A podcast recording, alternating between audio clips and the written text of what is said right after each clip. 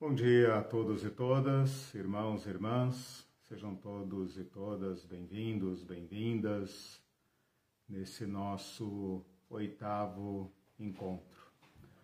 Não podemos deixar de nos entristecer profundamente com a semana terrível que tivemos.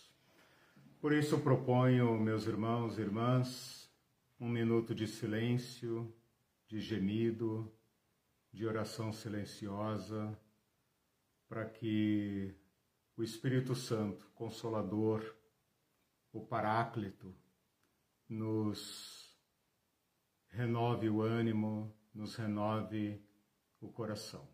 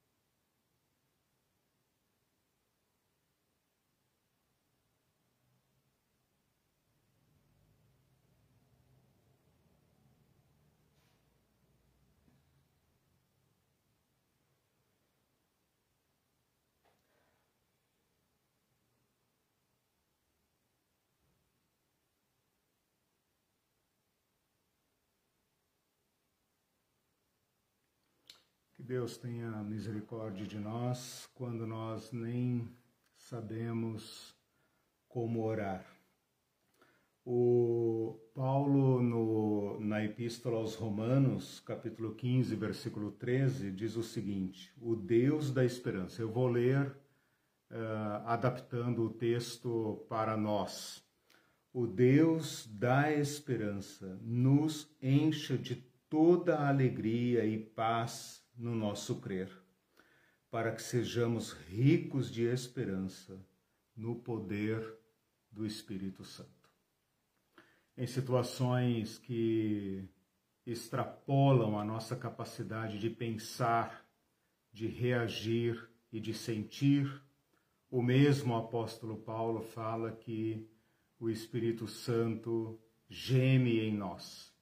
Então, essa é uma semana e um tempo de gemer, de chorar, sem medo, porque esse mesmo Espírito nos enche de esperança. Quanto mais é, pesada a nossa tristeza, mais brilha a nossa esperança. Jesus disse: Não lhes deixarei órfãos. Esse é um momento em que nós nos sentimos órfãos órfãos de governo, órfãos, não há ninguém que cuide. Uhum. Parece que não há ninguém que entenda a gravidade do problema. Jesus disse: Não lhes deixarei órfãos. Quando todos faltarem, o Senhor ainda estará lá. Com essas palavras, meus irmãos, é que nós então retomamos aqui a nossa reflexão de hoje é, nós temos feito uma, uma análise da, do determinismo e do fatalismo, incluído aí o termo destino, uh, para analisar a, a, a problemática. Uh, nós, na primeira aula, na aula 6, né, que foi a primeira aula desse tema, eu, eu, eu levantei o problema para mostrar como, desde a antiguidade, desde as culturas mais primitivas até as mais recentes, até as atuais, o problema do determinismo e do fatalismo não foi superado, mesmo uh, independentemente se se trata de pessoas uh, materialistas, ateias ou pessoas religiosas, incluindo aí os, cristi os cristãos, o cristianismo. Né? Na aula passada, eu defendi a, a posição teológica, a posição da teologia cristã a respeito do assunto. E a conclusão a que nós chegamos, analisando quem Deus é, quem é o ser humano, uh, o que é a criação de Deus, onde nós existimos, e qual o relacionamento possível entre este Deus e esta pessoa nós, né, o ser humano, neste ambiente, a conclusão a que nós chegamos é que o determinismo e o fatalismo são estranhos à nossa fé. Que nós temos uma, uma, uh, um ponto de partida diferente. E eu poderia chamar aqui o determinismo e o fatalismo de um lado e o cristianismo de outro, uh, de óculos diferentes. Uh, nós não negamos a problemática, nós apenas estamos afirmando que nós olhamos essa problemática com outro óculos. Qual é esse óculos? Ou em vez de óculos, eu poderia também, como tenho feito nas aulas anteriores, me referir a, a ele, a, a, a esse óculos, como chave de interpretação. Terminamos a aula passada dizendo que ah, o determinismo e o fatalismo, como chave de interpretação, são então estranhos ao cristianismo, mas não apenas isso. Ele é, uh, é, é, esse óculos, essa chave de interpretação, é a resposta simplista. Ela não dá uma resposta à altura do problema. Ora, nós cristãos podemos formular o problema com toda a sua complexidade, com toda a sua, a sua profundidade, né? porque nós julgamos ter, e esse é o assunto da nossa, da nossa última aula e dessa aula também, nós julgamos ter uma resposta adequada ao problema. Bom, o problema então dessa aula de hoje é o seguinte: uma vez uh, uh, rejeitada a chave de interpretação do fatalismo, do determinismo, o que é que nós colocamos no lugar? Então, como nós vamos enfrentar o problema, o problema do determinismo, do fatalismo, com as suas diversas nuances, como é que nós vamos enfrentar esse problema? Qual é a resposta que a teologia cristã dá? Eu quero propor então uma chave de leitura, uma chave de interpretação, um óculos que nos que tem o grau ajustado, que tem o grau certo para nós enxergarmos então esta problemática. Qual é esta chave? Eu vou dizer aqui a aliança. Então, a minha aula de hoje vai ser, a nossa aula de hoje vai ser enxergar o problema da escatologia, o problema do futuro, né, especificamente, que é a matéria da escatologia, por outra chave de leitura, que é a chave da uh, aliança. Bom, vamos uh, colocar então o, a, a, a, os itens, né, os tópicos da nossa abordagem de hoje. Eu falei na aula passada de Deus, do ser humano, do ambiente, o ambiente, o planeta, né, a criação de Deus, e qual a relação possível. Ah, a pergunta que nós temos que fazer hoje é: qual é o futuro? Que futuro podemos vislumbrar para esses quatro elementos? Para Deus, para o ser humano e para o nosso ambiente, para o planeta. Nós não podemos pensar em futuro a não ser o futuro do ser humano, e aqui eu vou desdobrar o ser humano uh, uh, no seu, na sua dimensão individual e coletiva, né?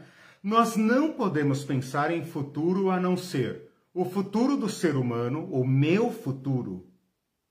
Que esperança há para o meu futuro se ele não está determinado ou se ele não está jogado pelo destino, pelo fatalismo? Que esperança ou que futuro há para a humanidade?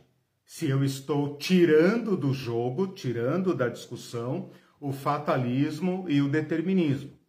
E que a, a futuro pode haver, então, para o nosso planeta. Porque se não houver planeta, não há futuro. Então, esses três elementos, percebam que eu estou deixando de lado, por enquanto, Deus, porque ninguém discute o futuro de Deus. Deus é o eterno. Se há um Deus, qualquer que seja, é um Deus que estava lá antes de mim e estará lá depois de mim. Em se tratando do Deus de Jesus Cristo, que é o Deus que nós estamos uh, abordando aqui, é o Deus da, da, da nossa teologia, sem dúvida alguma, ninguém está preocupado com o passado de Deus e com o futuro de Deus. Porque se Deus é Deus e se Deus é como Jesus nos revelou, ele é o Deus da vida, ele é o Deus eterno, ele é o Deus desde sempre. Então, não precisamos discutir aqui o futuro de Deus. Podemos discutir o futuro da nossa fé em Deus, mas não o futuro de Deus. Ora, tirando então fora esse primeiro elemento da aula passada, o que, que sobra? O ser humano, o ambiente e o nosso relacionamento com Deus. Qual futuro há? Ou seja, como é que nós podemos falar de escatologia em relação ao ser humano, ao ambiente e a essa relação com Deus, que é então o garantidor do futuro. Né? Estou colocando Deus de lado versus os outros elementos, porque não há que discutir futuro de Deus. Aliás, o futuro desses outros elementos, ou seja, o ser humano, o ambiente e qualquer relação possível entre nós e Deus, é garantida por Deus. Então, nós só podemos falar em escatologia por causa de Deus. E só podemos falar sobre futuro se houver futuro para mim, se minha vida tiver um futuro garantido. Só posso falar em futuro se a humanidade estiver garantida, porque o que, que importaria eu, eu, sobreviver num mundo uh, em que tudo acabou? Então, o meu futuro pessoal está atrelado para o bem ou para o mal, ao futuro da humanidade. O futuro da humanidade me tocará uh, uh, inequivocamente. Né? Então, só podemos falar em escatologia se houver futuro para mim, indivíduo, futuro para a humanidade, futuro para o planeta. Sem isso, não há que falar em futuro. Né? O problema é que nós temos que pensar agora quais são as ameaças a esse futuro. Porque se essas ameaças não tiverem resposta, então acabou-se a, a, a, a escatologia. Então não tem futuro. A nossa ousadia nessa aula é falar sobre futuro sem apelar para o determinismo e sem a, apelar para o fatalismo. Nós ficamos sem nada para o futuro agora. Não tem fatalismo, não tem determinismo. Nós estamos olhando para o futuro e agora com todo o problema na nossa mão. E o que eu estou formulando aqui é o seguinte: só posso dizer, em uh, falar de futuro se houver uma resposta para a humanidade considerada como indivíduo e como coletivo, né? E futuro para o planeta. Então, nós teremos, nós poderíamos falar em relacionamento com Deus, ou como Deus joga esse, é, que papel Deus joga nesse futuro, uma vez que o futuro dele está garantido. Eu fiz aqui uma breve análise sobre a perspectiva de futuro da vida humana. Eu vou dividir nesses três tópicos. Uh, eu coloquei, eu, daqueles quatro da aula passada, eu estou colocando Deus de lado, Desculpa aí, Deus, é só um minutinho. Estou colocando também de lado o último tópico, que é o nosso relacionamento com Ele. O que, que sobra? Os, a humanidade e o planeta. A humanidade estou desdobrando em duas dimensões: a dimensão uh, individual e a dimensão coletiva, a sociedade, a humanidade como um todo. Então vamos lá. Uh, vamos analisar então esses dois tópicos desdobrados em três, né? A humanidade eu estou desdobrando em indivíduo e coletivo, né? Sociedade e o planeta. Sem, sem esses elementos não há futuro, né? Então vamos lá. Como eu posso pensar no futuro da minha vida pessoal ou da sua vida pessoal, da vida individual? Ora, nós temos uma expectativa de vida. O ser humano nasce, né? ele entra na, na, na carreira biológica com uma certa expectativa de vida. Qual é a expectativa de vida do brasileiro hoje? Sei lá, 78 anos, 80 anos, não sei. Né? Alguns vivem menos, alguns vivem mais. Mas nós podemos falar num amanhã para a nossa vida uh, baseado nessa expectativa de vida que a biologia, juntamente com todas as tecnologias, as melhorias das condições de vida, nos garantem um amanhã. Porém, a nossa vida humana corre riscos. Ela tem que, para cumprir essa expectativa, ela tem que vencer o mal ou os males. O mal fatal da vida humana, e aqui eu posso usar a palavra fatal, né, é a morte. Posso viver 80 anos, 95, 99, 102, 103, porém, o futuro do indivíduo, da vida humana, está implacavelmente ameaçado por um mal chamado morte, sem considerar diversos outros males ou perigos ou riscos que eu devo enfrentar diariamente, por exemplo, agora doenças, violências, acidentes, né? Uh, que eu devo enfrentar para cumprir pelo menos a minha expectativa de vida. Mas desse mal maior, que a Bíblia chama de o último inimigo, né? não tem como escapar. Portanto, se, o, se deve haver um escatom para a minha vida individual, a morte tem que ser superada. Enquanto a morte não for superada, não há que falar em futuro do indivíduo. Todos os indivíduos estão destinados à morte. E não tem como escapar disso. Veja que aqui eu posso usar até a palavra destino. Né? Eu posso usar até a palavra destino aqui porque é inescapável. Bom, mas mesmo, uh, uh, mesmo tendo que enfrentar a morte por velhice, nós temos a humanidade. E veja, uma coisa é a morte do indivíduo, outra coisa é a subsistência da humanidade. A humanidade tem um futuro. Ora, ela está aqui há milhares de anos, né? dizem aí os cientistas, pelo menos 10 mil anos da espécie humana, sem considerar os antepassados. Então, pelo menos uh, 10 mil anos, 15 mil, 20 mil, sei lá, né? nós estamos aí. E tudo indica que, mantidas as condições de vida aqui, nós, uh, como humanidade, não como indivíduo, mas como humanidade, preservadas as condições de vida e a capacidade de reprodução, a humanidade vai se mantendo, ela vai superando, ela vai uh, superando uh, problemas, desafios, riscos, e ela está aí. E tudo indica que amanhã ela estará aí, que daqui a 100 anos, 200 anos, mil anos, dois mil anos, cinco mil anos, cem mil anos, a humanidade estará aí, mantidas, claro, as condições de vida. Agora, a humanidade também sofre riscos e nós não ignoramos isso. Pelo menos nós que vivemos uh, o século XX, né? a maioria de nós que está aí, que nascemos no século XX, né? porque já tem pessoas do século XXI, do século XIX, acho que já não tem mais ninguém no mundo. Né? uh, nós sabemos que nós adquirimos a capacidade de autodestruição. Então, a humanidade, ela sofre riscos. Então, o futuro da humanidade é muito mais perene, é muito mais longevo do que a do indivíduo, obviamente, né? Uma comparação é, descabida aqui. Porém, a humanidade também corre riscos.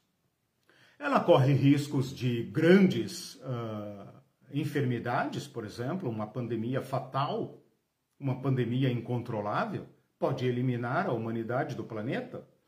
Uh, grandes catástrofes cósmicas. Não houve até agora nada, ou quem sabe houve, né? não sei, antes da humanidade, né? Era do gelo, era do fogo, meteoro que eliminou, sei lá, os dinossauros, mas a humanidade corre riscos, né?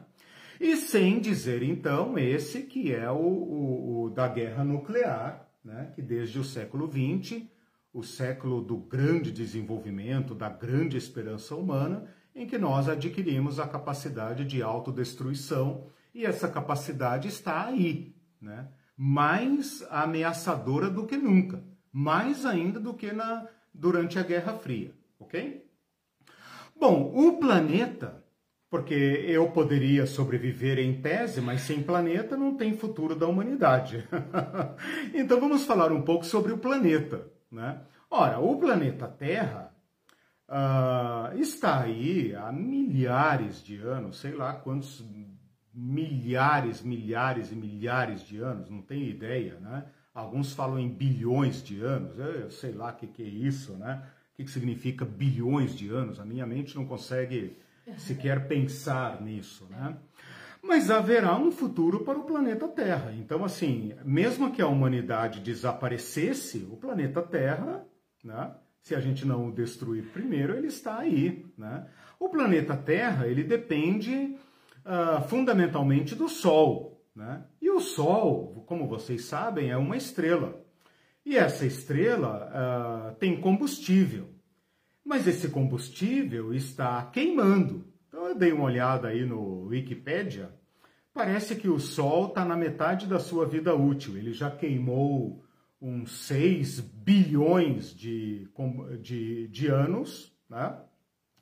Mas ele tem aí, podem ficar bem calmos, ele tem aí uh, cerca de mais 8 bilhões de anos.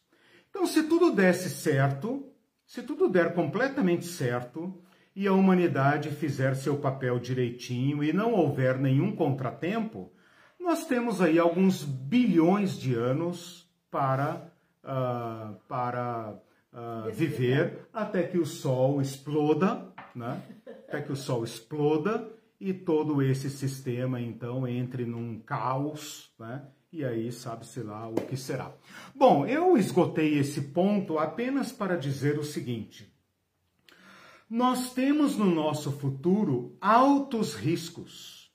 Nós temos o risco da vida individual, o risco da vida humana, da humanidade como um todo, e mais do que nunca nós sabemos que, embora o planeta tenha a sua segurança a humanidade é capaz de destruí-lo, né? e, portanto, provocar um tremendo caos nesse sistema. Né?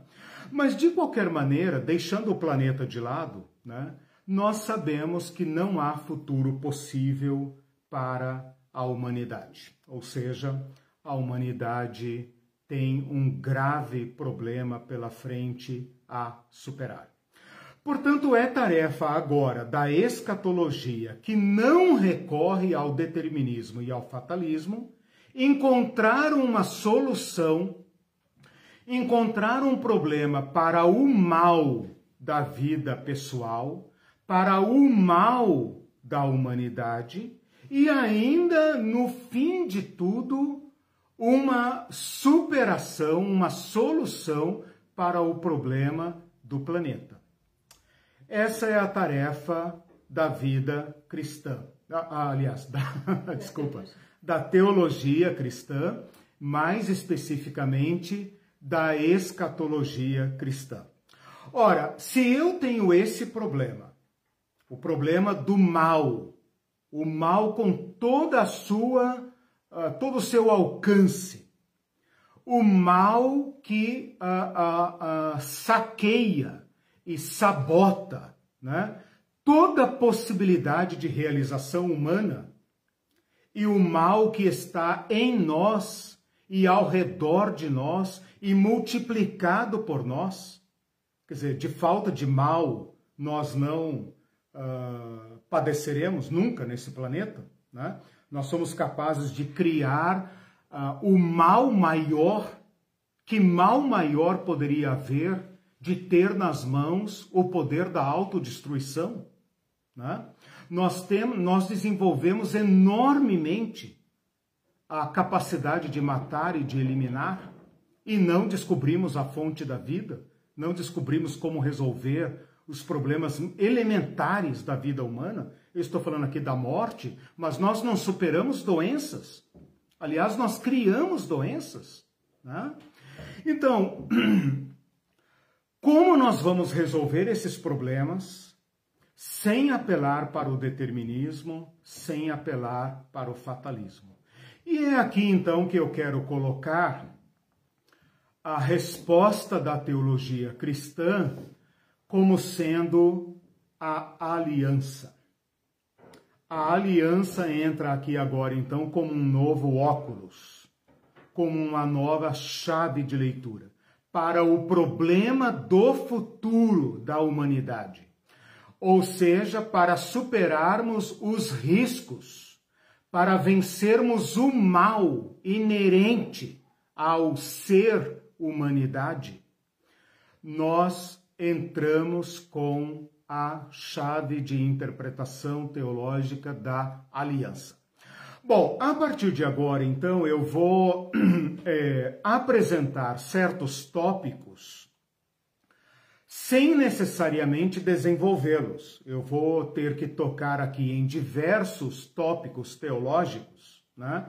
Cada um deles seria não apenas uma aula em si, mas um curso inteiro em si. Então, obviamente, eu não tenho como desenvolvê-los, mas eu quero apenas apresentá-los e defendê-los como sendo a resposta adequada ao problema da escatologia, uh, a escatologia possível, a escatologia uh, cristã, a escatologia como formulada em Jesus Cristo e a partir de Jesus Cristo. Tudo bem até aqui? Tudo bem. Por enquanto só falei do problema, né? Uhum.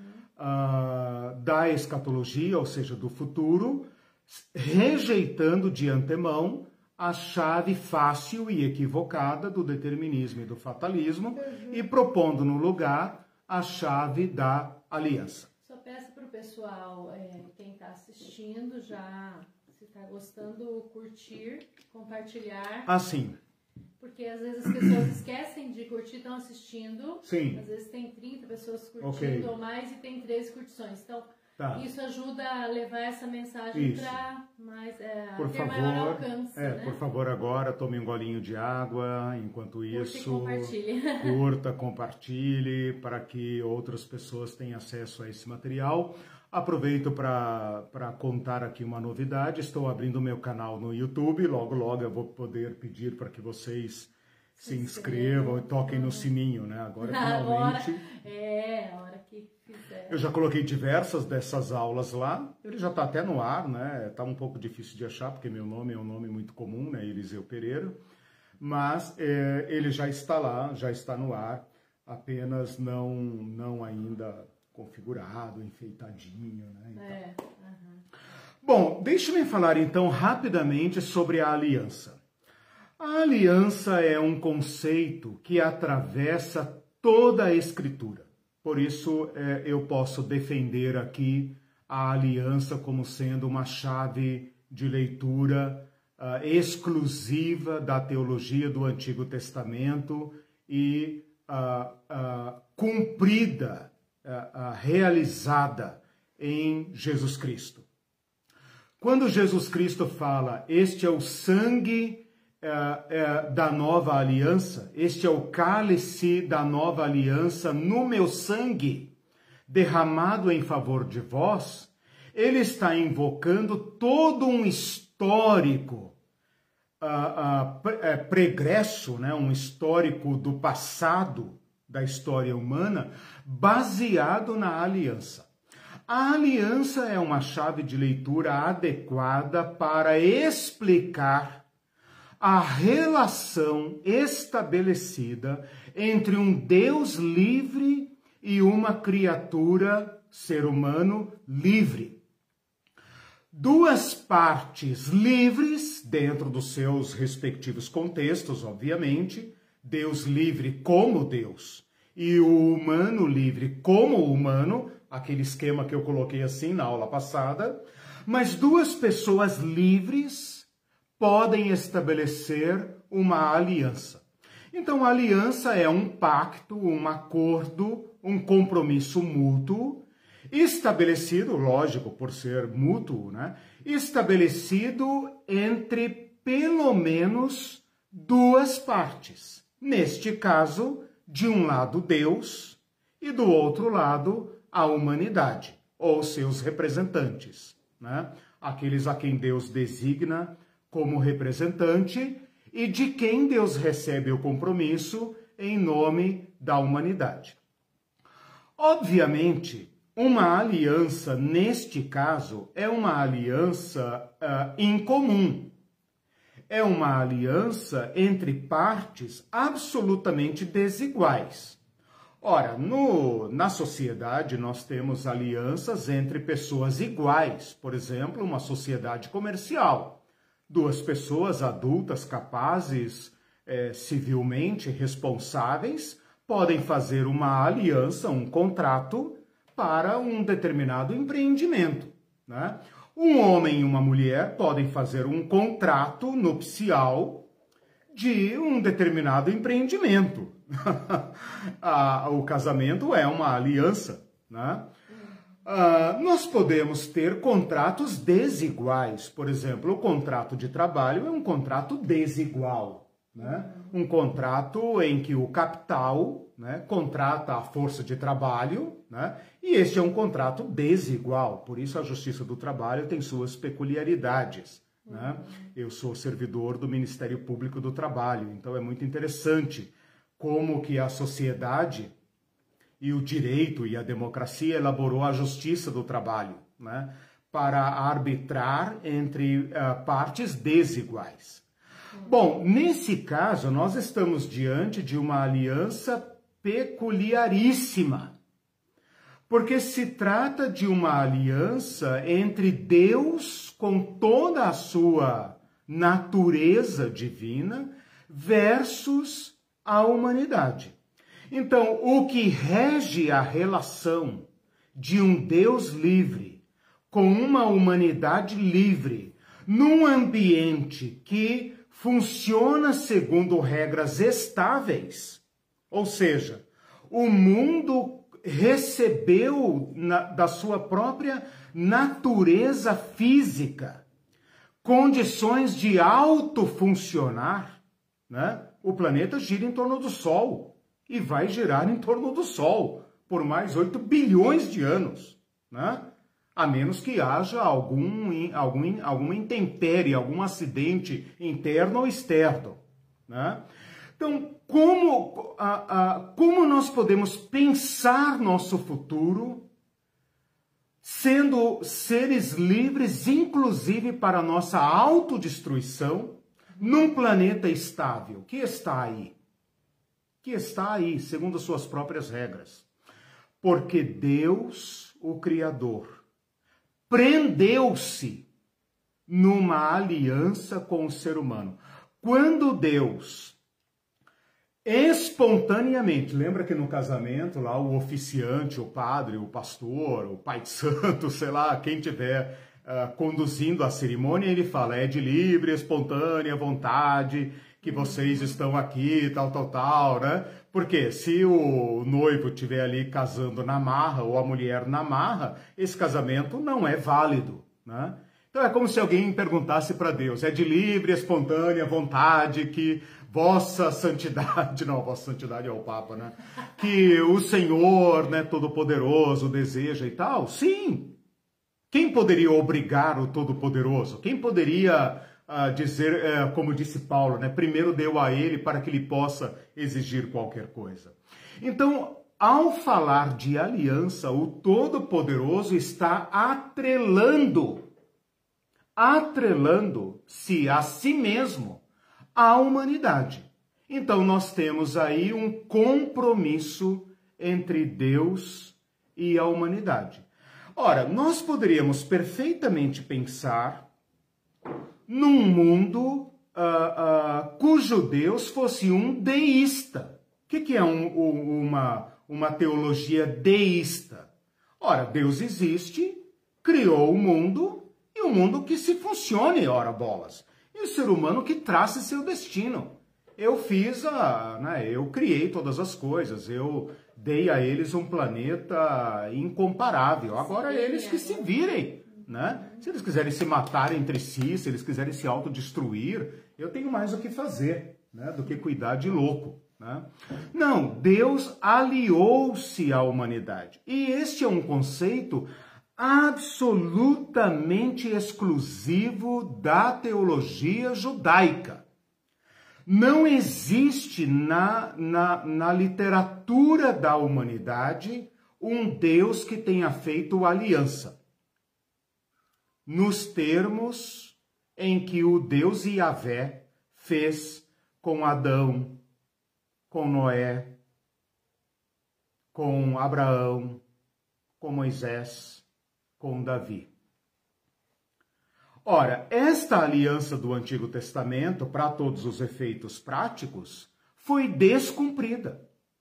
Porque quando você tem duas partes, a, a duas partes é, em acordo, você tem o objeto do, do, da aliança e você tem a, a, as sanções. As sanções pelo descumprimento. No final do Antigo Testamento, Deus fala claramente por meio dos profetas: Eu cumpri minha parte. Uhum. Vocês não cumpriram a parte de vocês. Portanto, eu vou executar, eu vou executá-los perante a justiça, que no caso sou eu mesmo. Sou eu mesmo, mesmo.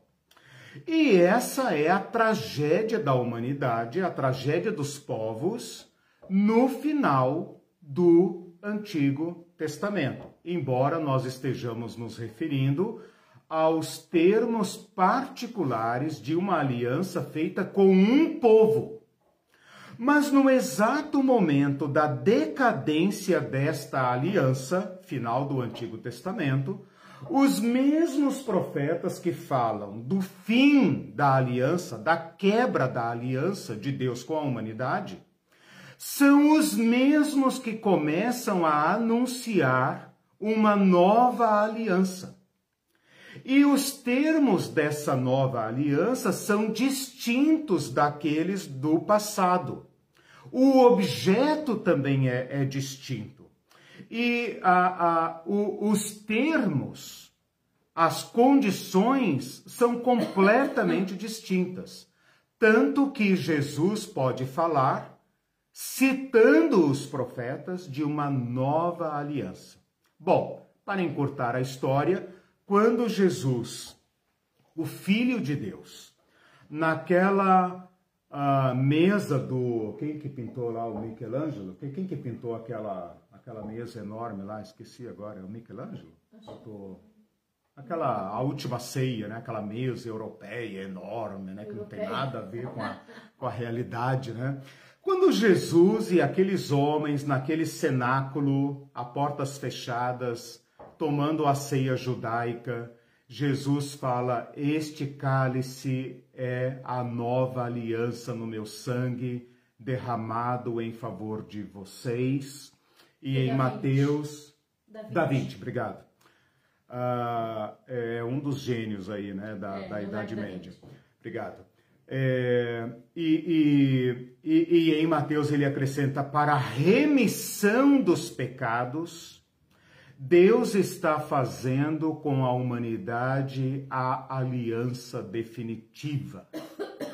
Então, a resposta da teologia cristã e especific, especificamente aplicada à escatologia, que é o ramo da teologia que se refere ao futuro, é a aliança de Jesus Cristo. Ou seja, nós não cremos num futuro mecânico.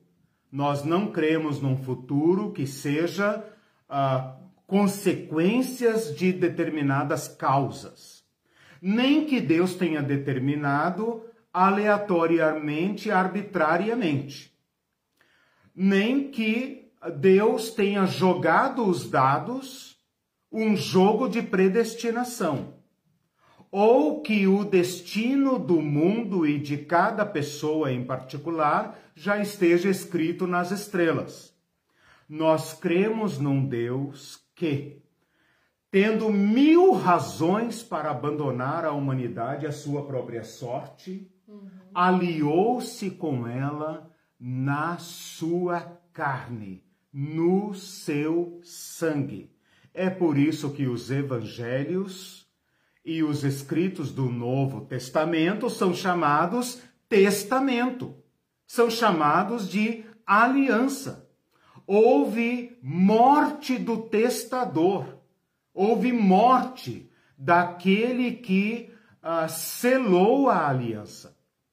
E então, esta aliança é a, a, a, o fundamento, o fundamento para todo o compromisso que Deus tem com a humanidade para seu futuro.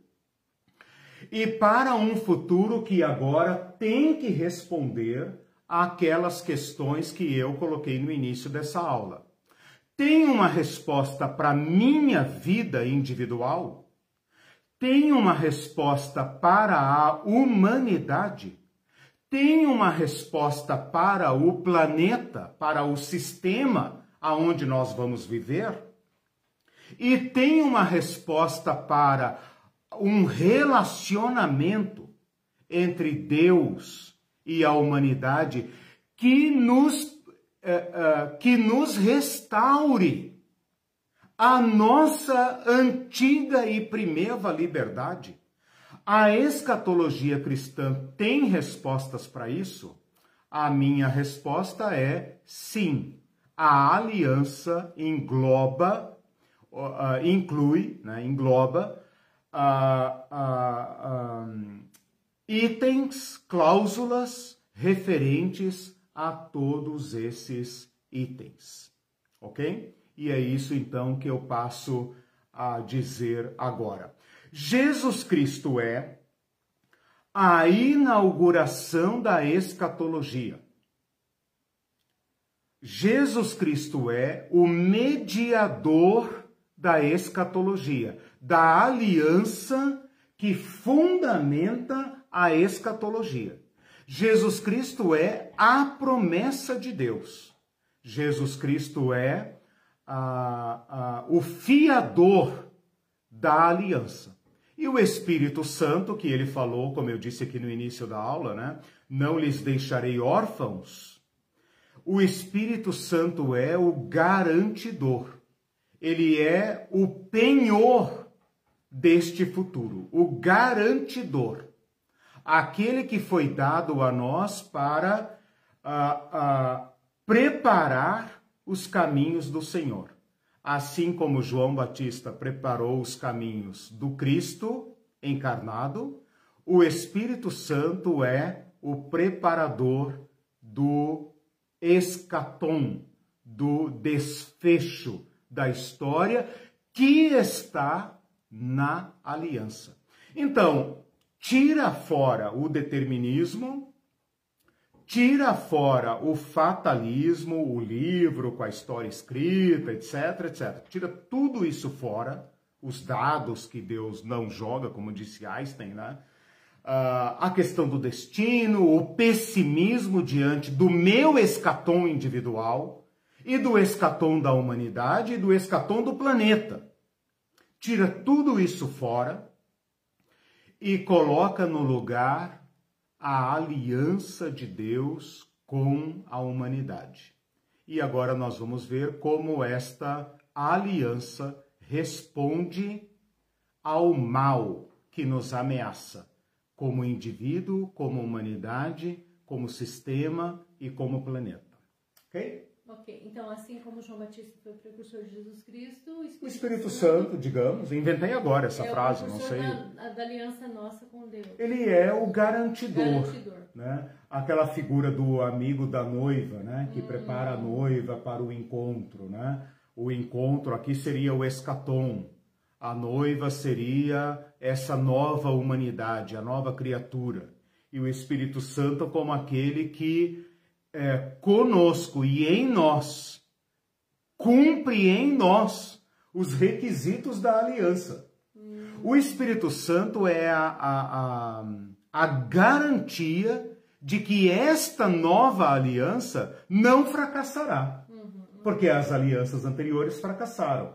Todo o livro de Hebreus foi escrito para isso. Ora, se aquelas alianças tivessem prevalecido, não seria necessária uma nova aliança mas aquelas fracassaram. Então Deus agora estabelece uma aliança definitiva que cumpre todas as outras.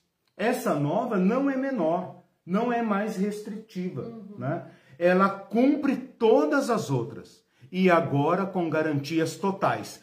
Quando eu falo de uma aliança, olha só, uh, tudo aquilo que eu falei, a aliança entre partes livres, não predestinadas partes livres, que envolvem duas partes. Duas partes completamente desiguais. Esta parte superior desceu até nós e nos deu as condições de aderirmos à, à aliança. E ainda em nós, preenche por nós em nós e por nós os requisitos para aderirmos à aliança. Agora prestem atenção: uma aliança sempre envolverá duas partes. De um lado está Deus, do outro lado está uh, nós, a humanidade.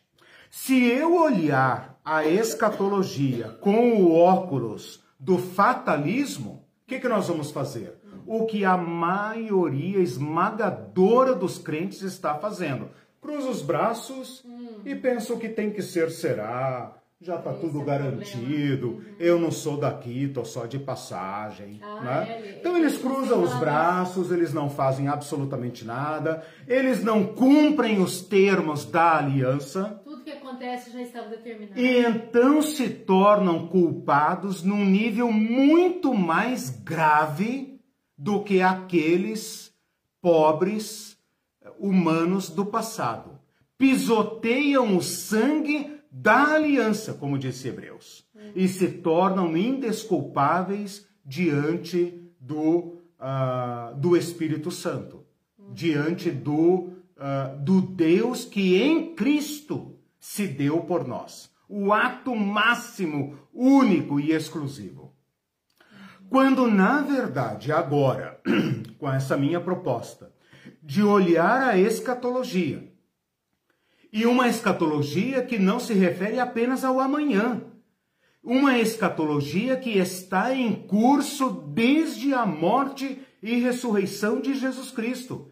Então nós passamos a ser protagonistas dessa aliança. Então muda completamente o cenário. Se você tira o óculos do fatalismo e colocar o óculos da aliança, muda completamente o papel de Deus no futuro e o nosso papel no futuro. O futuro que nós antecipamos pela fé, que nos habilita a participar dos termos, do objeto dessa aliança. Essa aliança tem um objeto. Ela tem cláusulas. E ela tem sanções. As pessoas não gostam que fala nisso. Mas ela, ela tem sanções, obviamente. Uhum. Né? Ela tem sanções. Então, coloque no lugar a aliança, porém, isso vai gerar uma série de consequências para você. Por isso que eu falei que o determinismo e o fatalismo é a resposta fácil. Certo. Então, quer a resposta fácil? Agora eu vou afirmar do fundo do meu coração. A resposta fácil levou a igreja a atitudes abomináveis ao longo da história. Uhum. Esse é o problema. Uhum. Então, eu não estou tratando aqui de um tema uh, de curiosidade, interessante o que ele está falando, é engraçado, tira um, põe o outro, ah, tal, não sei o que. Tá. Esta igreja do pré, da predestinação, essa igreja fatalista, passiva, escapista, esta igreja está, à luz desta falsa teologia, está cometendo horrores de cara limpa. Não chega nem franzir nada. Fica nem fica vermelho de vergonha.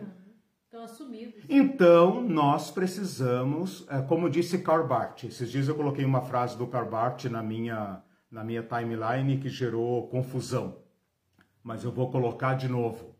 O Karl Barth, em meados do, dos anos 30, quando viu todos os seus professores, grandes pastores e teólogos da Alemanha, aderindo ao nazismo, ele falou: ali eu entendi que a teologia que eu aprendi na faculdade e que eu vivia na igreja não servia mais.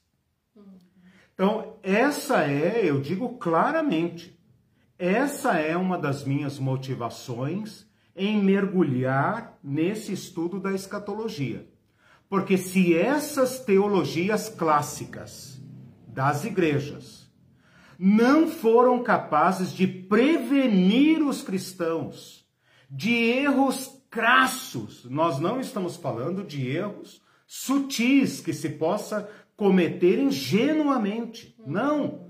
Nós estamos falando de erros diabólicos. Erros gravíssimos que quando a história nos permitir um determinado distanciamento, vai ficar claro como água, cristalina. Mas essa teologia hoje que os cristãos colocaram nos seus olhos não é suficiente para tirá-los do laço do inferno. Então é necessário uma releitura das Escrituras. Uhum. É necessário recuperar a leitura original das Escrituras para que nós encontremos um caminho que chame o mal de mal uhum. e o bem de bem, uhum. sem o óculos da ideologia. Porque quando uma pessoa olha para o mal e diz é bom, e olha para o bom e diz é mal, ele só pode fazer isso mediado por uma teologia capenga, uma teologia diabólica, ou por uma ideologia diabólica. O que se espera de seres humanos aliados ao Deus da justiça é que ele chame o mal de mal e o bom de bom, que ele odeie o mal e apegue-se ao bem. Esse é um sinal inequívoco da aliança.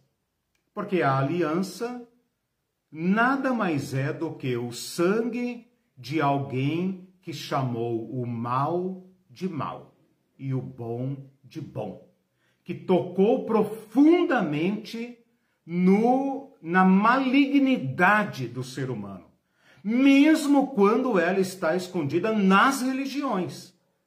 Ele disse: Isso é mal. Vocês são filhos do diabo. Vocês são uh, sepulcros caiados. Esta contundência da verdade de Jesus Cristo o levou à morte. E Deus transformou essa morte em salvação para todos nós. Então nós não temos outro caminho a não ser chamar o mal de mal e o bem de bem, onde quer que ele se manifeste. E pior ainda quando o mal se manifesta uh, revestido de teologia. Uhum. Com cara de bem. Tem alguns comentários Sim. aqui, o Elton colocou descontraindo, na aliança livre entre Deus e o ser humano, mesmo que alguém seja contra, ela não deixa de acontecer. Sim. No caso da cerimônia de casamento, ah, pergunta, se alguém tem algo contra essa união, fale agora. Eu aboli, não pergunto, porque alguém se manifesta. Ele fica com medo, já pensou? Nada, nada como a experiência de ser casamenteiro, né, irmão? E o Celso tocou nesse ponto é. que você está tocando, que ele diz assim, por propugnar um futuro escatológico fatalista e determinista, Isso. a igreja evangélica brasileira em geral imobilizou, fossilizou o nosso bom combate que deveria ser Exatamente. travado aqui e agora. Exato. Uma igreja de Cristo combateria a degradação ambiental, a exploração econômica, a desigualdade social, a violência de todo tipo, claro. pois estaria zelando pela obra da criação claro. divina mas tal igreja evangélica bateu na te tecla do meu nome está escrito no livro Isso, da vida. Perfeito. Então, para que eu perfeito. me preocupar é. com as mazelas desse mundo? Ele usufrui, é, visto, né? ele usufrui o melhor daqui e o melhor de lá. Então, os cristãos hoje eles estão nadando de braçada no mundo, né, sem nenhuma responsabilidade. Usando o capital né? como é, bênção. Usufru... Exato, bênçãos né? do reino de Deus. Deus. É, exatamente, a teologia da prosperidade pinta esses, essas benesses do mundo como sinais do reino de Deus. É muito triste.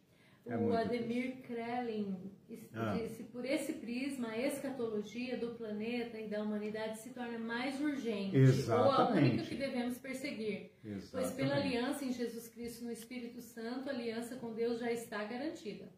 O Romanos 8, né? Vejam como é esse óculos que eu estou propondo vai nos permitir ver, sabe qual é? Nós trocamos de óculos recentemente, né? Eu já estava me esforçando para ler, letrinha miúda, o braço estava ficando curto, né? Por isso que eu uso a analogia do óculos. quando você põe um óculos ajustado, você fala, caramba, eu não tinha visto, né? Tinha visto.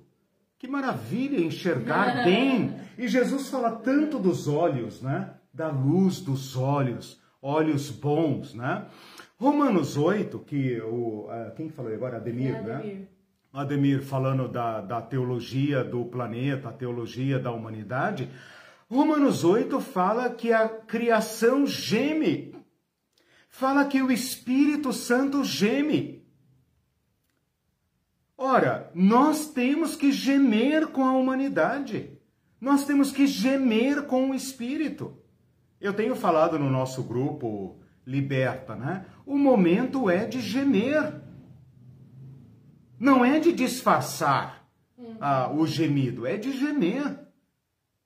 Mas nós temos uma aliança que nos habilita a pôr os pés neste chão onde Jesus também pisou, onde ele derramou o seu sangue. Então nós precisamos é, limpar a nossa visão, né? Eu me lembro agora aqui por falar de visão e de óculos, que lá em, em Apocalipse, capítulo 3, né? A igreja de Laodiceia, que parece a igreja mais, né? mais é, apóstata né, do, do, do Novo Testamento, Jesus fala assim: Você pensa que vê e não sabe que está cego. Aconselho-te que compre de mim colírio eu acho que essa palavra cabe bem para nós hoje. Falar, Senhor, eu não tenho enxergado bem. Eu tenho enxergado com óculos muito turvos, muito estranhos, o grau não está adequado. E Jesus falando, compra, compra de mim colírio, não vou te dar não, compra. Legal, né? Compra, vai ter um preço. exatamente. A Ivete hum. diz: essa igreja é egoísta, nem vê o sofrimento de seus irmãos. Exato. E é verdade, exato. porque você vê movimentações da igreja, você vê jejuns. Pelo capital. A Jesus pelo capital, pelo capital, pela economia. Você não vê, impressionante, porque eles podiam disfarçar e pedir oração pelos enlutados, né? Pedir oração por aqueles da igreja que estão é. com membros, que já perderam membros é. para o Covid, né? Teve gente que perdeu duas pessoas, três pessoas, famílias, né? Uhum. Então, assim, é uma situação caótica. Eles não veem, a alienação não permite, uhum. mas veem que é. vem, venha público contra o lockdown, é. entendeu? Eu vou, eu então, vou citar nome, né? O, uhum. o Augusto Nicodemos, grande teólogo brasileiro, público, né? falou publicamente, vou também refutar biblicamente, é, publicamente, aliás. É, biblicamente também. Mas o, o, o, o como é que é? Augusto Nicodemos teve a cara de pau de vir a público protestar contra os decretos de lockdown, de, de, de fechamento de lugares públicos para, com, para que não haja aglomeração e, contanto, as autoridades públicas contenha a contaminação, pedindo oração e jejum e tudo mais, sem em nenhum momento falar dos, uh, uh, dos doentes e dos uhum, enlutados. Uhum. Então, essa teologia não compassiva, não marcada pela compaixão, não é a teologia de Jesus Cristo. Por isso eu estou fazendo, eu usei aqui a palavra releitura, pode parecer que eu esteja inventando coisas. Não, eu estou tentando é tirar a palha do, do de cima das escrituras e lê-la diretamente. Né? Então, é por isso que eu estou refutando o determinismo e refutando o, o, o fatalismo uh, para mostrar que eles são é, sincretistas, eles hum. são infiltrações na nossa teologia e para demonstrar então que a nossa teologia tem uma resposta melhor. Rapidamente, oi, diga. Tem mais um, dois, um, com... um comentário. Tá, sim, pois não. Mas antes de, desse hum. comentário, tem o meu, que tá, ainda okay. dentro desse comentário da doutora Ivete, sim. que ela diz que a igreja é egoísta não vê o sofrimento. Então, é, além da falta de solidariedade uhum. para ver o sofrimento de pessoas enlutadas, uhum. é, famílias né, enlutadas, você não vê a você vê muita alienação, por exemplo, a preocupação com respeito à fome. Uhum. De repente se tornaram muito preocupados com a fome, é. entendeu? Mas você não vê solidariedade, é. você não vê pessoas ajudando. É. E você vê pessoas não cristãs sendo solidárias. Você uhum. vê MST distribuindo alimentos, uhum. MST, ou esse pessoal é. terrível uhum. distribuindo alimentos, é. entendeu? É. E pessoas como a gente engajadas, né? Muitas pessoas, por exemplo, do nosso grupo Liberta, engajadas em levar uhum. comida para o povo que está com uhum. fome, né? E que não tá lá lutando pelo contra o lockdown ou lutando para abrir a igreja para fazer os cultos. É. Então, assim, egoísta, insensível, uhum, né? Esse é o nome. Uhum, então eu tenho vergonha uhum. disso. Que fique que é, claro aqui é, no nosso vídeo. Que é o humano que Paulo descreve como sem compaixão, né? Sim. Frios, amantes de si mesmo, né? E aí, daí a minha indignação. Uhum. E o último comentário, antes de você continuar, do uhum. Bebeto, que diz assim: Juan Stan afirmava o seguinte: Diga-me uhum. como é a tua escatologia e eu te direi como Ótimo. compreendes a missão da igreja. Amém. O Juan Stan é um do, uma das nossas referências, né? Porque ele, ele é, talvez aqui, mais do que qualquer outro aqui na América Latina, trouxe a escatologia para ser o, o, o a, a força, a força motriz da missão, né?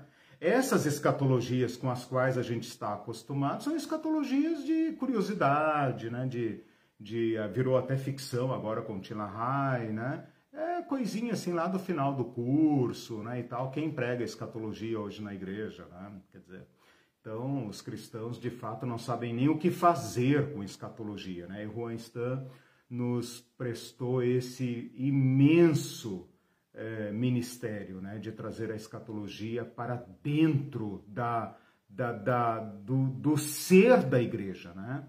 Do ser da igreja no mundo. Muito bom.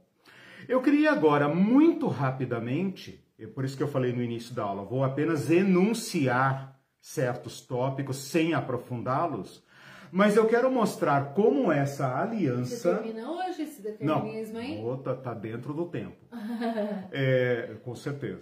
É, como que a aliança engloba respostas para aqueles problemas que eu enunciei uh, no início da aula. O que, que a aliança responde? Qual é a resposta da aliança de Jesus Cristo para meu futuro pessoal? Resposta: a ressurreição. Jesus Cristo uh, encara de frente o problema maior que ameaça a vida humana. Fora todos os outros pequenos riscos, aquele risco que se tornou uma muralha intransponível que rouba de sentido, rouba o sentido da vida humana completamente, que é a morte. Bom, para quem assimilou a morte dentro dos seus projetos de vida e vive é, pacificamente com o seu fim, com o seu. Ah, ok, né? Mas para todos aqueles humanos uh, que lutam contra a morte todo dia, a, a, tem uma cláusula na aliança que promete algo exclusivo do cristianismo. Aliás, deixe-me mudar aqui a expressão, não do cristianismo, né?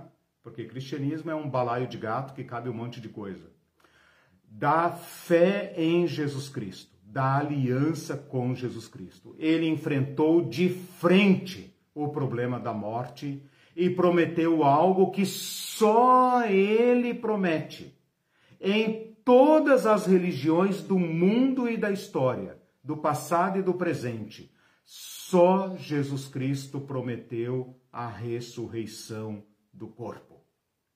E Paulo vai dizer em 1 Coríntios 15 que a morte é o último inimigo a ser vencido, mas foi. E a garantia é a ressurreição de Jesus Cristo. Então, esta aliança me recoloca na vida em nova perspectiva. O hino de Paulo em Romanos 8. Quem nos separará do amor de Cristo? Quem nos separará do amor de Cristo? Se o mal maior, a ameaça maior da vida humana, da vida individual, porque a morte é individual. A morte é uma experiência que se tem apenas uma vez, que só se pode falar uh, por, por antecipação, só se pode falar da dos outros, não da sua, porque você não sobrevive para falar. Então, esta, esta grande ameaça que nubla toda a nossa existência, da qual nós fugimos de todas as formas, parte dessa teimosia da sociedade contra as restrições do coronavírus é uma forma de enfrentar no muque a morte. É fingir que ela não existe. Como disse, infelizmente, o irmão Lázaro, falecido ontem. Isso não me pega. Não me pega. Só pega filho do diabo. Não me pega. Pobrezinho. Pegou.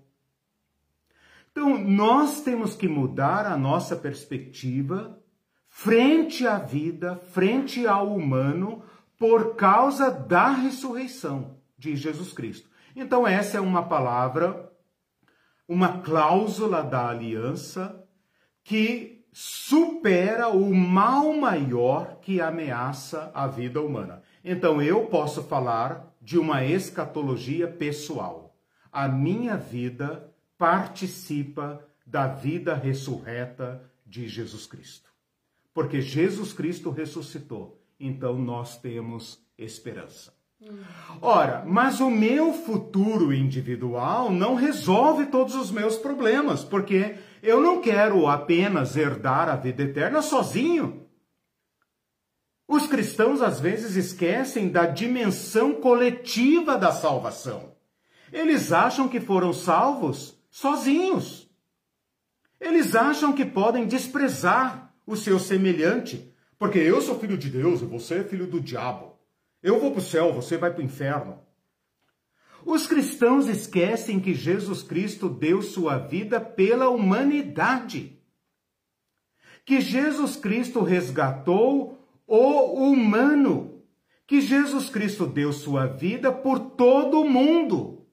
E essas esta a, a cláusula da aliança se, uh, te, digamos, tem respostas para a humanidade.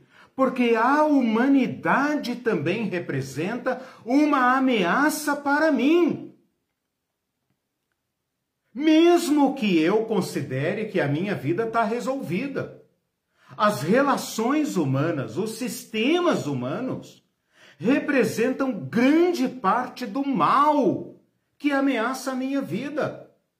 Eu não posso abstrair meu futuro do futuro da humanidade. E então a cláusula da aliança que responde a essa problemática é o reino de Deus. É o reino de Deus. O meu problema individual não estaria resolvido se a humanidade não estivesse resolvida. Se nós tivéssemos que continuar vivendo mais do mesmo que, que me interessaria viver 200 anos, 300 anos, 500 anos, mil anos? Mais do mesmo. Viver num império como este. Conviver com as tragédias uh, como essas que nos rodeiam a vida. Que graça tem ser rico no Brasil? Que graça tem desfilar num shopping de alto luxo, rodeado de miséria? Ora, para este problema da humanidade, o, o, a morte e ressurreição de Jesus Cristo não nos dá apenas a vida eterna, mas nos dá uma nova humanidade, nos dá uma nova sociedade, nos dá novas relações. Quer saber mais sobre isso? Sermão do Monte.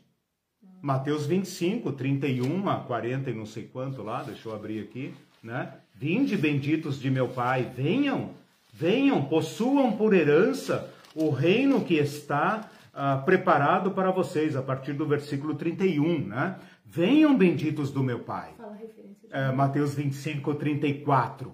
Venham benditos do meu Pai, possuam por herança o reino que está preparado para vocês desde sempre.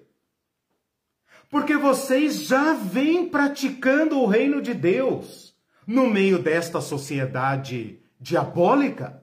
Uhum. Vocês estão em casa no Não reino. É algo estranho para vocês. Vocês estão em casa, porque vocês estão acostumados a repartir o pão, Exatamente. repartir a roupa, visitar os doentes e tal. Então entrem no reino. Porque Agora, apartem-se de mim, não têm herança no reino de Deus e de Cristo.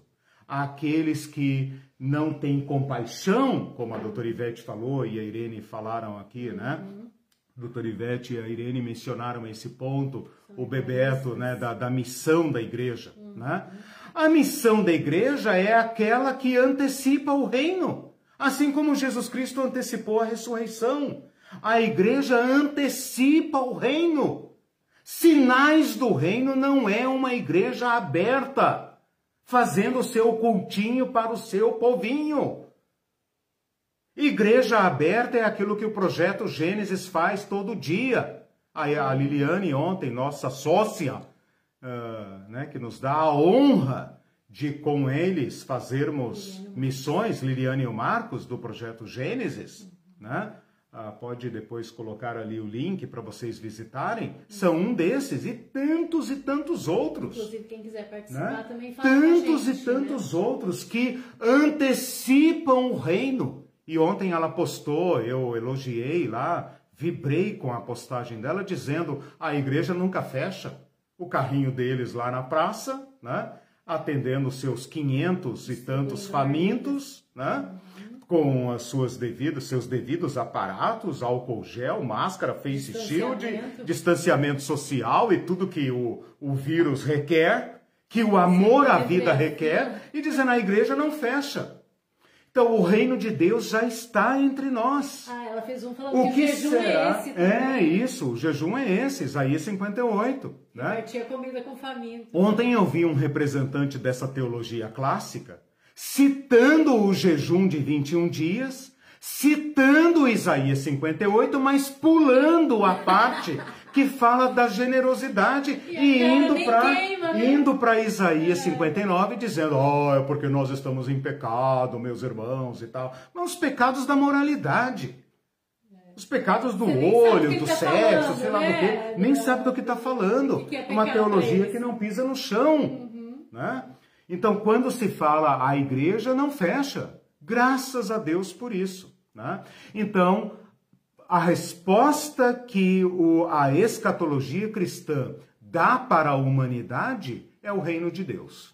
Uhum. Se há uma humanidade que tem futuro, é a humanidade que pratica o reino de Deus. Mas... O que não é reino de Deus, tudo que nós construímos, que segue outro formato, o formato de Babel, o formato do império, o formato dos reinos do mundo, que Satã disse são meus e eu os dou a quem quero, esses de acordo com Apocalipse 18, ruirão, cairão até os ossos dos seus fundamentos. E aqui eu quero dizer que as pessoas podem dizer: ah, mas Deus é malvado, Deus vai destruir e tal. Deus enunciará o juízo único, não é arbitrário, é único. Esse sistema vai cair. No próximo sábado nós teremos o, o, o professor Jun Mosung no nosso encontro, né? um teólogo da libertação católico maravilhoso, que tem explorado os links do capitalismo como religião assumida e, e, e ele diz isso. Esse sistema vai cair, é uma questão de tempo. Os cristãos costumam dizer que é uma questão de um Deus é, caprichoso.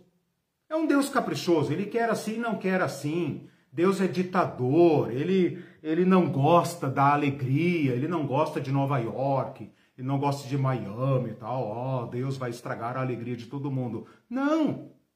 Deus enunciará o juízo único adequado para esse sistema. Os banqueiros já sabem disso, a ONU já sabe disso, o Banco Mundial já sabe disso, que esse sistema que nós construímos vai cair. Ele tem inconsistências internas, ele tem incoerências internas tão fatais, tão destruidoras, que ele já contém em si a sua ruína. Então, quando o Apocalipse 18 fala caiu, caiu a grande Babilônia, esse enunciado já está estabelecido na história desde o primeiro império de Babel. Caiu, caiu a grande Babilônia. O povo de Deus sabe que vai cair, por isso não participa dele. Por isso antecipa o reino de Deus. Este é, esta é a resposta da escatologia para a humanidade. Qual humanidade então vai sobre sobre existir? A humanidade que aderiu ao sermão do monte. Porque esta é a vida eterna. O amor é a vida eterna. Não há outra vida eterna fora do amor. Por isso, João disse: quem ama conhece a Deus e nele permanece o amor de Deus. Quem não ama não conhece a Deus e ele está na morte. Então não tem vida eterna fora do amor. Não tem vida eterna fora do amor. Ora, como nós sabemos que nós somos a igreja? Se nós praticarmos o amor. Qual amor?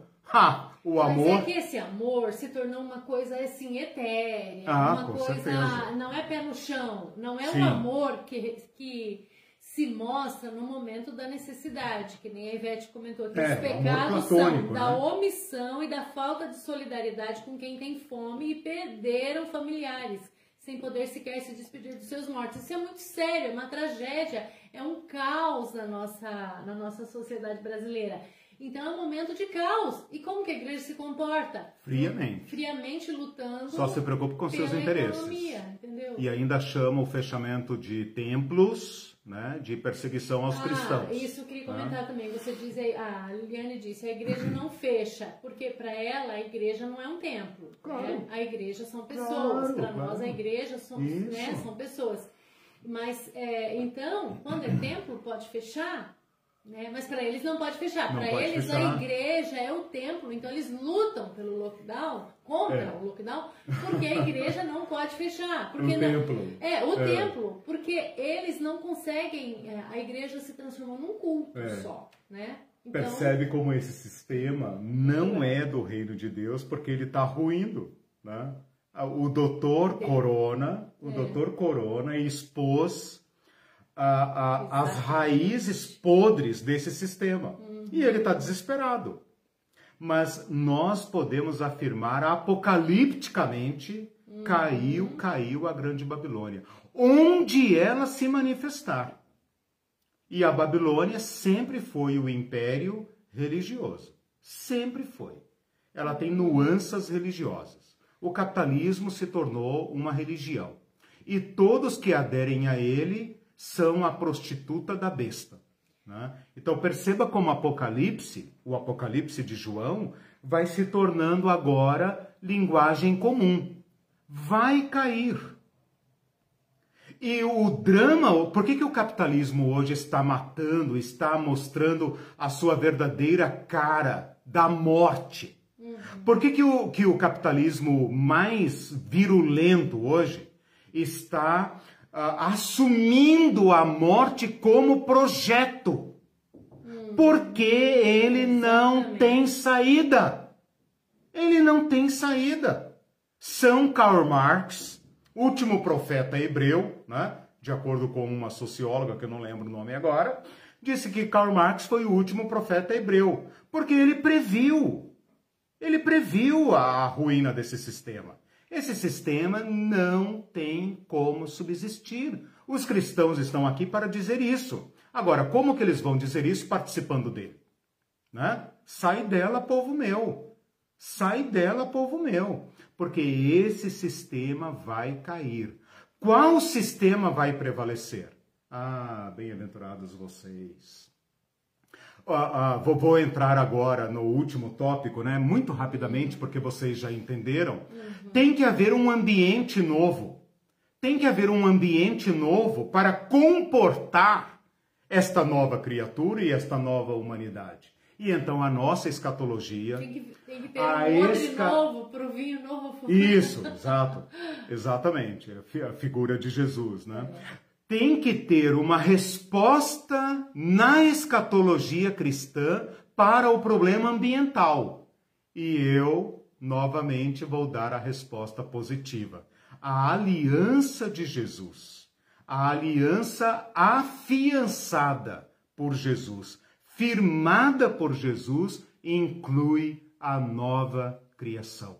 Eis que crio novos céus e nova terra. Ufa, tudo aquilo, tudo aquilo que ah, ah, foi tocado por nossa maldade, tudo aquilo que foi tocado pelo mal, será feito novo por Jesus Cristo. Ele estava no princípio, tudo foi feito por meio dele. Sem ele, nada do que foi feito se fez. Ele é a aliança de Deus para a restauração de todas as coisas. E, portanto, o Apocalipse, lá no seu último capítulo, pode dizer: Eu vi novos céus e nova terra. E vi também a nova cidade. E vi uh, aquele que fala: Eis que faço não farei, faço novas todas as coisas. Quem está em Cristo é nova criatura. As coisas velhas já passaram, eis que tudo se fez novo. Nova vida, novidade de vida.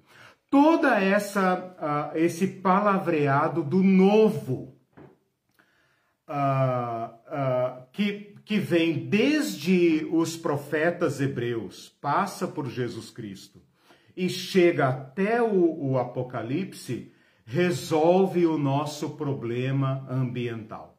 Então, nós não vamos fugir daqui. Esse planeta não vai para o raio que o parta. Esse planeta não será entregue ao maligno.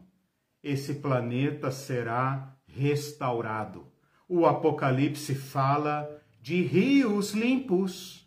O Apocalipse fala de árvores. O Apocalipse fala de jardins. Ele está falando de um ambiente ecologicamente equilibrado. Ele está falando de folhas. Ele está falando de da natureza, a natureza renovada. Aquela natureza que, segundo o apóstolo Paulo, em Romanos 8, clama e geme por uma nova humanidade.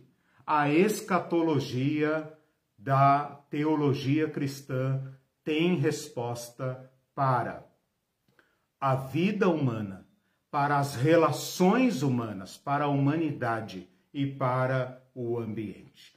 Portanto, eu posso defender, a, a, como fiz nessa aula, posso afirmar que o que rege a nossa relação entre Deus, o Deus de Jesus, lembra que o quarto item que eu deixei fora foi como se dá a relação entre este Deus e este humano neste ambiente. A resposta que eu estou apresentando é uma aliança uma aliança eterna, que vinculou de modo eterno e definitivo a divindade e o humano, numa relação perfeita, equilibrada de amor, que ele mesmo uh, garantiu.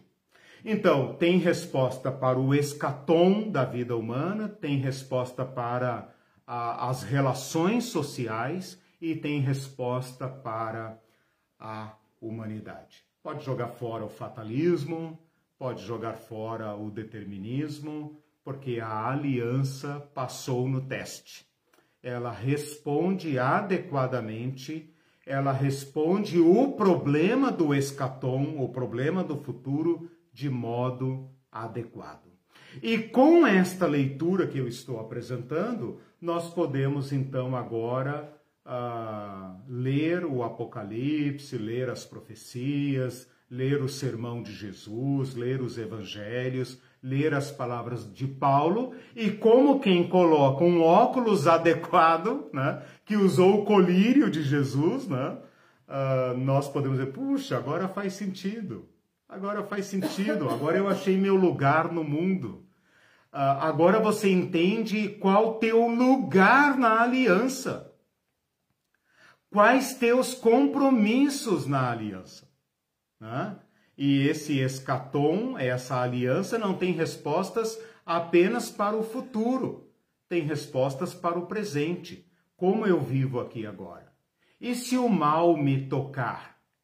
E se o mal tocar os meus? E se apesar do amor, apesar da compaixão, como tantos que estão sendo tocados pelo coronavírus, como o nosso grupo uh, uh, sentiu nessa semana, dizendo: Fulano, uma irmã nossa que disse, meu cunhado, meu primo, viveu a vida para o próximo. Hum. Ajudou, ajudou, ajudou até o fim, hum. mas perdeu a última batalha. Hum. A esses a aliança diz: não, não. não Quem pratica o amor, o amor é eterno, o amor não morre. Uhum. É impossível matar o amor. O amor não morre. Cada ato de amor, cada pão, cada água, cada gesto, cada toque humano, cada afeto, cada lágrima é de valor eterno.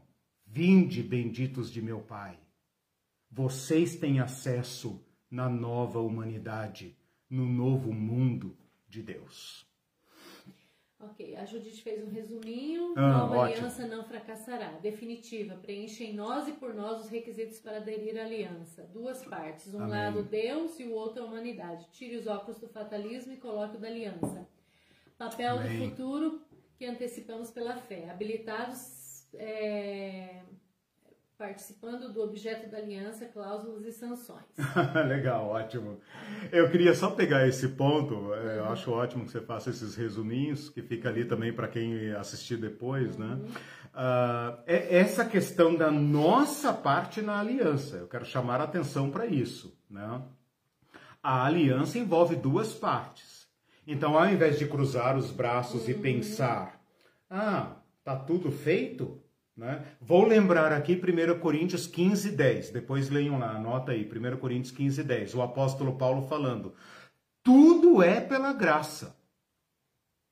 Mas justamente por ser pela graça é que eu trabalho mais do que todos.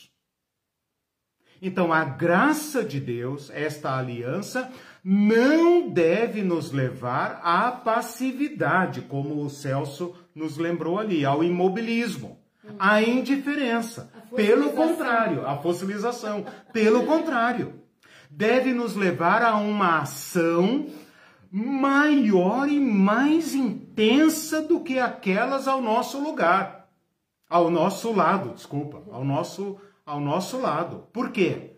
Porque nós já sabemos no que vai dar. Não que o nosso destino está uh, fatalmente selado, mas está garantizado, garantido. E então o que nós fazemos? Vamos para a nossa igreja cantar? Não!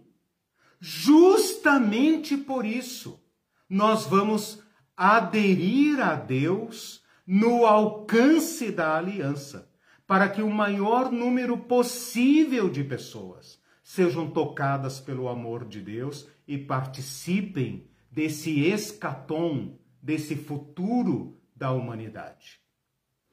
Ah, o Guilherme Falcão lembrou da Hannah Arendt, ah, que disse: denuncia a banalidade do mal. Estamos vivendo isso na maior isso, parte da igreja cristã. Isso, banalidade isso. do mal. Porque a vida não significa nada.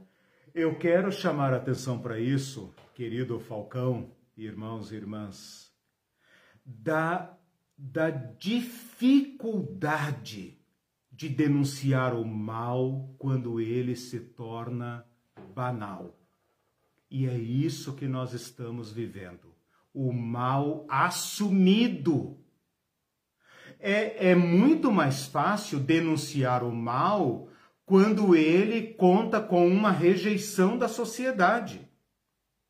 Mas o mal assumido, o mal banalizado, faz a gente que o denuncia sentir como muitos cristãos têm dito para mim: Eliseu, a gente deve estar errado. Eles devem estar certos, não é possível. Eles devem estar certos. Eu quero chamar a atenção para isso. Muitas vezes os profetas foram considerados loucos, porque o mal já estava banalizado. Às vezes Jesus foi chamado de louco e endemoniado, porque via o mal disfarçado de religião, disfarçado de política, disfarçado de status quo. E qualquer um de nós que denunciar esse mal banalizado, assumindo como religião, como teologia e como política.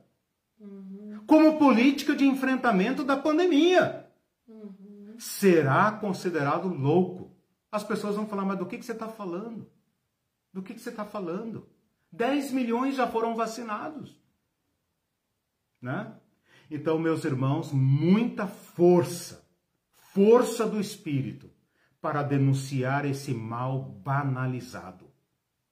Eu fico feliz quando eu vejo alguém que chora. Assisti uma live esses dias dos cristãos que assinaram um pedido de impeachment do presidente. Cristãos evangélicos e protestantes. E, e católicos, desculpa, e católicos.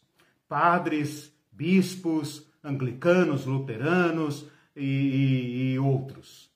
E um bispo anglicano, ao falar, esqueci o nome dele agora, se o, se o Elton puder nos dizer aí, não quero errar porque eu sou péssimo com nomes, uhum. um bispo que mal conseguia falar, mal conseguia falar. E ninguém pôde deixar de notar que lindo um teólogo, pastor, que chora, uhum. que peça desculpa, desculpa, não consigo falar por causa, porque tem lágrimas ainda. Uhum. Benditas lágrimas, benditas lágrimas, bem-aventurados os que choram. É, o Lucas Sônia perguntou por que hum. o comunismo foi demonizado no Brasil. Se é o capitalismo que está matando, né? Porque a pergunta é, se é o capitalismo, você disse aí, está tá matando muito o capitalismo, sim, né? Está matando sim. agora, por exemplo, né? E por que, que o demonizado não é o capitalismo, ah, sim o, o comunismo, né? Isso, Aí a, é, isso, isso é uma estratégia muito bem bolada. É, muito bem bolada e ela é fatal. Olha eu aqui usando a palavra fatal. Fatal. Extremamente conveniente. Uhum. Né? Ai de quem hoje amar os pobres. Né? Esse, esses irmãos do Projeto Gênesis foram chamados de comunista. Né? Olha, olha, é, olha as redes sociais do Júlio Lancelotti, do, do reverendo Antônio Carlos Costa, qualquer um, qualquer um que der pão ao pobre, uhum. como sinal do reino de Deus. Veja lá os xingamentos. Pode falar mal do PT que é petista. Se você não foi chamado de comunista esse ano ainda, meu irmão, revise seu cristianismo.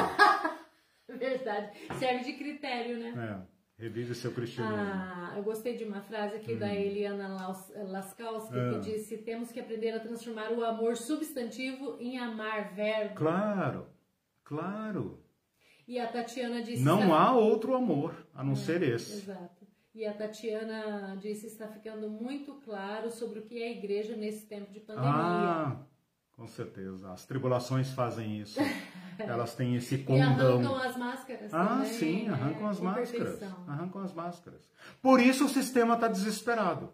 Uhum. Claro que ele está desesperado. Ele sabe que as rachaduras, né? As rachaduras Não e as rachadinhas, né? Estão expondo os fundamentos falsos. Né? E, e o mundo não vai reconhecer o Cristo né, nesse sistema. Então eles estão desesperados. Né? Uhum. É, são os últimos espasmos de um sistema que já caiu. No Apocalipse, já caiu. Uhum. E o reino se tornou do seu Cristo. Né? Ah, o Ademir disse ainda: quantos jovens ricos cairão na real e irão aceitar a proposta de Jesus Cristo? Ah, pois é. é. Jesus falou: os ricos terão mais dificuldade. Mas veja aí agora a oportunidade. Né? Esses dias, um amigo meu falou de um amigo muito rico que ligou para todos os políticos por uma vaga nos hospitais, por uma vaga nos hospitais, né? O, o como é que chama lá os, o, o hospital dos ricos essa semana colapsou, né? O Albert C, uh, como é que chama lá o, o Einstein, o Einstein. e o Sírio Libanês, eles uhum. colapsaram, colapsaram, né? ah. né? Então os ricos vão ver agora também ah, como esse sistema os devora, né? A Rosana Prado colocou um coraçãozinho uhum. que está amando. A Tânia Sansani colocou, graças a Deus, ainda há esperança. Amém. Ivete Caribe também, uhum. coração e oração. Uhum. E o Ademir, são as boas obras é que dão, as boas obras é que dão temporalidade maior ou menor à vida. Claro, claro. E a Fátima Rigoni, o mal tornou-se popular. Popular. Que triste. Popular. E o Ademir ainda, a naturalização do mal. Nunca, uhum. aspas, uhum. nunca digam, é, não digam nunca, isso é natural, para que uhum. nada passe a ser imutável. Uhum. E a Fátima uhum. Rigoni, e portanto pode ser mal, uhum. pode ser mal, pode, pode tornar-se, é, ser mal pode tornar-se também popular. Ah, sim, claro. Olha no momento que nós estamos vivendo, né? Sim, ser mal pode tornar-se popular. Nós esperaríamos, como eu disse né? agora há pouco, ao longo da aula, que as pessoas dissessem o que é mal é mal. Uhum. Que as pessoas fossem capazes de dizer isso é virtude, isso é mal. Uhum. A humanidade depende de conter o mal. Uhum. E nós estamos vivendo o aplauso do mal e o xingamento da virtude. Então, é, é, é, a, a, a humanidade se tornou uma ameaça para si própria. Né? O Estado que é constituído para nos proteger está se tornando nosso maior leviatã, nosso, nosso maior devorador. É uma situação extremamente dramática. Que futuro haverá para uma civilização assim? A aliança de Jesus Cristo abre uma porta, um caminho que garantiza o nosso futuro e nos implica na história. Por isso, nós vamos caminhando aqui para o encerramento, de novo com os pés no chão. Uhum. Apocalipse, pé no chão. É esta vida, esta humanidade, esta terra que será restaurada. Ou é isso, ou não é escatologia cristã. Eu tenho dito que nós precisamos de um novo dicionário, né? Uma nova ah, novilíngua, ah, né? Sim, ah, porque sim, nós estamos vivendo momentos, que nome exemplo, nós daremos? Que os antifascistas estão sendo ah, coletados os nomes para serem procurados, ou seja, é, então é. ser antifascista agora é um problema, né? Oh, então nós é, precisamos de ressignificações, uhum. né? Sim. O no, nosso horário já, tá, já, já, esgotou. Já esgotou e o Mindu, um último comentário disse: quando alimentei os pobres chamaram ah, de sim. santo. Quando perguntei por que a pobre chamaram de comunista, Isso. Dom Helder. Isso. Então, contanto que você vá vá lá levar comida uhum. e não uhum. fale nada, está uhum. ok. Mas se você questionar uhum. por quê, a coisa é. você já é comunista, petista. Não, o sistema vai de, por exemplo, uma, uma, uma pessoa, como nossos irmãos ontem, na praça distribuindo marmita incomoda o sistema. Uhum. O sistema não está incomodado com grandes é, transformações, grandes revoluções. Basta um gesto de misericórdia. O sistema já reage, ele não pode conviver com a misericórdia. A misericórdia atrapalha os planos. Né? Para, para se dar bem nesse sistema babilônico, você tem que, você tem que chamar uh, os apetites de virtudes. Qual é a grande virtude do, do capitalismo? A cobiça. Ora, se você não cobiçar, o comércio não gira. Se o comércio não girar, não tem lucro. Se vidas atrapalham, matem as vidas. Vidas dão despesa, velhos dão despesa, o SUS dá despesa. Né? Então, meus irmãos, nós estamos vivendo uma Babilônia madura. Ela está uhum. para cair. Sim. E a, o escatom, está garantido na aliança de Jesus Cristo, desde que nós adiramos a Ele. Nós temos que fazer essa adesão pessoal a Jesus Cristo, o garantidor da aliança. Eu vou terminar com uma frase, eu gostaria de ter falado muito ainda hoje sobre esperança e fé. Vocês vejam lá depois a lição que eu vou colocar no site, que faltou um tópico inteiro, mas eu não vou voltar aqui. Uh, a gente desenvolve em próximas aulas, mas eu vou terminar com Moltmann, Jürgen Moltmann, em português, Jorge Moltmann, né? Uh, o, o, grande pregador da fé e da esperança, da escatologia no século 20, 20 e ainda está vivo, graças a Deus, uma frase dele dizendo: Se a fé, para ser viva, depende da esperança, então o pecado da descrença, evidentemente, é sustentado pela desesperança. Geralmente se diz que o pecado tem origem no fato de o ser humano querer ser como Deus. Mas esse é apenas um aspecto do pecado. O outro pecado, o outro aspecto dessa soberba é a falta de esperança, a resignação, a indolência e a tristeza. Dela provém o abatimento e a frustração que contaminam tudo que é vivo com os germes de um doce apodrecimento. Eu leio esse pensamento para nos chamar à aliança com esperança, como dizia o Paulo Freire, né? Esperançar. Nós cristãos seremos notados agora por esperança. Uma esperança que não foge, uma esperança que enfrenta. Uma esperança que faz, uh, que pratica obras de compaixão e que chama as pessoas à esperança. Não a esperança escapista da escatologia tradicional, do quanto pior, melhor, mas uma esperança que não tira a mão das obras do amor, porque há esperança, porque Jesus Cristo nos deu esperança. Boa semana para todos, eu já extrapolei meu tempo. Boa semana. Tchau para vocês. Usem a máscara N95, invistam, Isso. porque a mutação tá perigosa, tá bom? Cuidem-se, sejam Cuidem solidários, cuida de você e do outro que tá com Isso. fome. Beijo. Cuidemos uns dos outros. Tchau.